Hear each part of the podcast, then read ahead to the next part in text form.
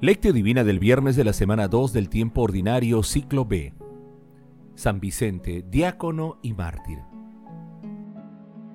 En aquel tiempo Jesús subió a la montaña, llamó a los que quiso y se fueron con él, e intuyó a doce para que estuvieran con él y para enviarlos a predicar con poder de expulsar demonios. Marcos capítulo 3 versículos del 13 al 14. Oración inicial.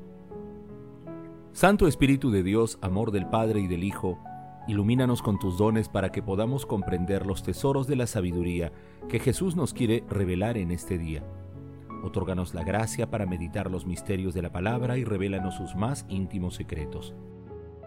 Madre Santísima, intercede ante la Santísima Trinidad por nuestra petición. Ave María Purísima, sin pecado concebida. Lectura. Lectura del Santo Evangelio según San Marcos capítulo 3 versículos del 13 al 19. En aquel tiempo Jesús subió a la montaña, llamó a los que quiso y se fueron con él, e instituyó a doce, para que estuvieran con él y para enviarlos a predicar con poder de expulsar demonios. Simón, a quien puso el nombre de Pedro, Santiago, el de Zebedeo y su hermano Juan, a quienes puso por nombre Boanerges, es decir, los hijos del trueno, Andrés, Felipe, Bartolomé, Mateo, Tomás, Santiago el hijo de Alfeo, Tadeo, Simón el cananeo y Judas Iscariote, el que lo entregó. Palabra del Señor. Gloria a ti, Señor Jesús. San Vicente es uno de los tres grandes diáconos que dieron su vida por Cristo junto con Lorenzo y Esteban Corona, Laurel y Victoria, forma el más insigne triunvirato. Este mártir es celebrado por toda la cristiandad. El pasaje evangélico de hoy también se ubica en el capítulo 10 de Mateo, versículos del 1 al 4, y en el capítulo 6 de Lucas, versículos 12 al 16. En la lectura, Jesús llama a los doce para una doble misión. La primera, formar su comunidad, la comunidad de Jesús y la iglesia, compartiendo con él su vida. La segunda para llevar una vida orante, proclamar el Evangelio, curar enfermos y luchar contra el poder del mal. En Lucas se narra, Jesús subió a la montaña a orar y pasó la noche orando a Dios. Cuando se hizo de día llamó a sus discípulos, escogió a doce de ellos y los nombró apóstoles la elección de los doce apóstoles estuvo precedida por una noche de oración y soledad por la importancia de la elección. El número 12 evoca la constitución del pueblo de Israel con las doce tribus y los doce patriarcas. A los doce los llamó apóstoles, que significa en griego enviados, y representan la restauración del pueblo por parte de Jesús, quien lo conduce a través de un nuevo éxodo desde la esclavitud del pecado y la muerte hacia la liberación y la vida eterna. Los apóstoles eran hombres simples, gente de alma abierta, decididos y tímidos al mismo tiempo. No eran ricos, ni famosos, ni ilustrados. La mayoría de ellos carecía de educación. Eran pescadores, pastores, recaudadores de impuestos. Había un adolescente, Juan. Algunos eran mayores, unos solteros, otros casados eran doce diamantes en bruto. Sin embargo, hubo entre ellos un traidor, Judas Iscariote. Meditación Queridos hermanos, ¿cuál es el mensaje que Jesús nos transmite el día de hoy a través de su palabra? Nuestro Señor Jesucristo nos da una muestra de que las decisiones trascendentes deben estar precedidas por la oración, en un espacio íntimo de encuentro con la Santísima Trinidad. Nuestro Señor Jesucristo siempre elige de acuerdo con la voluntad divina y no en función de las capacidades y conocimientos humanos. Él capacita a los elegidos a través de su Santo Espíritu. En este sentido, sigámoslo sin miedo ya que Él nos proveerá de todo lo que necesitemos para cumplir nuestra misión en nuestras familias, comunidades, trabajos y como ciudadanos globales. Él nos llama, nos sana, nos libera, nos instruye y fortalece con los dones de su Santo Espíritu, no importa la edad ni los conocimientos académicos, solo basta que dejemos que fluya la fuerza interior del llamado. Es la gratuidad de la llamada. Hermanos, meditando la lectura de hoy recordemos las veces que hemos experimentado el amor de Dios y respondamos. ¿Seguimos a Jesús en nuestras actividades diarias? ¿Agradecemos a Dios por tanta bondad? ¿Acudimos a la oración cuando empieza el día, cuando iniciamos nuestras labores y al término del día? ¿Somos conscientes que nuestras capacidades humanas son un don de Dios? Hermanos, que las respuestas a estas preguntas nos ayuden a ser mejores discípulos de nuestro Señor Jesucristo durante toda nuestra vida. Jesús nos ama.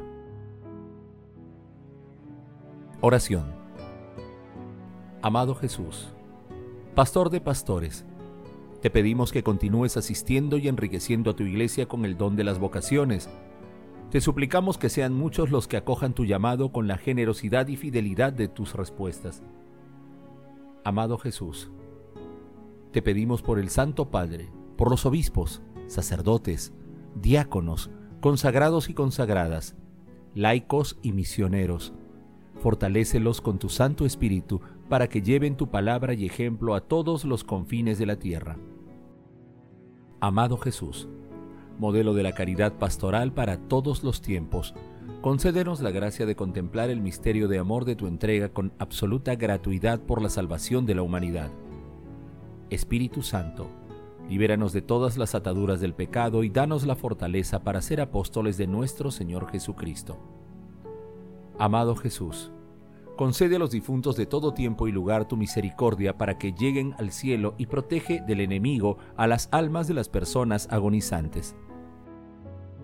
Madre Santísima, Madre de la Divina Gracia, intercede ante la Santísima Trinidad por nuestras peticiones. Amén.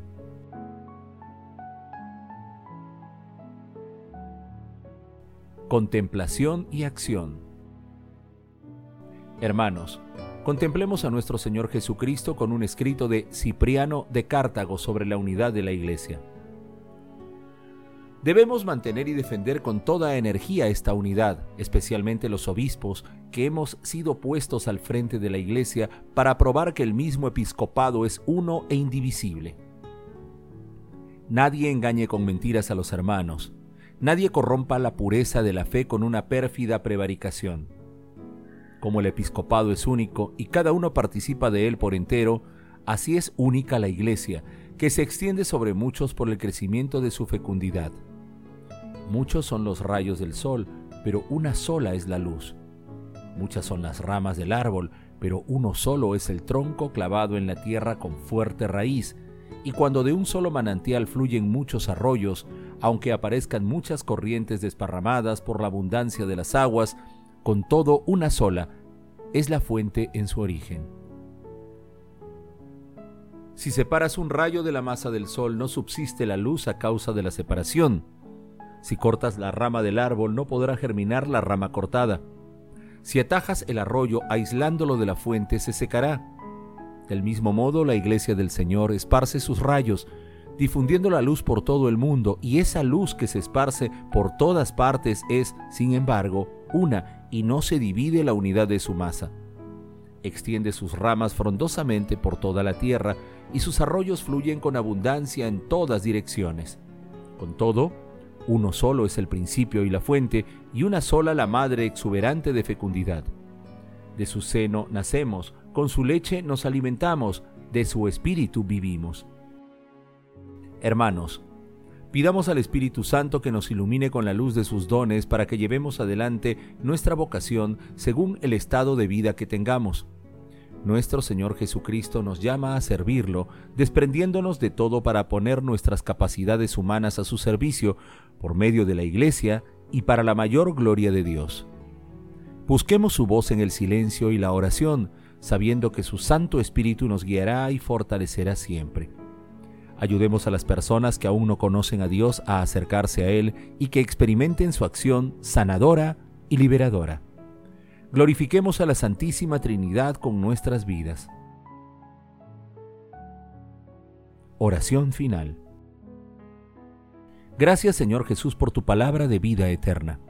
Que el Espíritu Santo nos ilumine para que tu palabra penetre a lo más profundo de nuestras almas y se convierta en acción. Dios glorioso, escucha nuestra oración. Bendito seas por los siglos de los siglos. Madre Santísima, intercede ante la Santísima Trinidad por nuestra petición. Amén.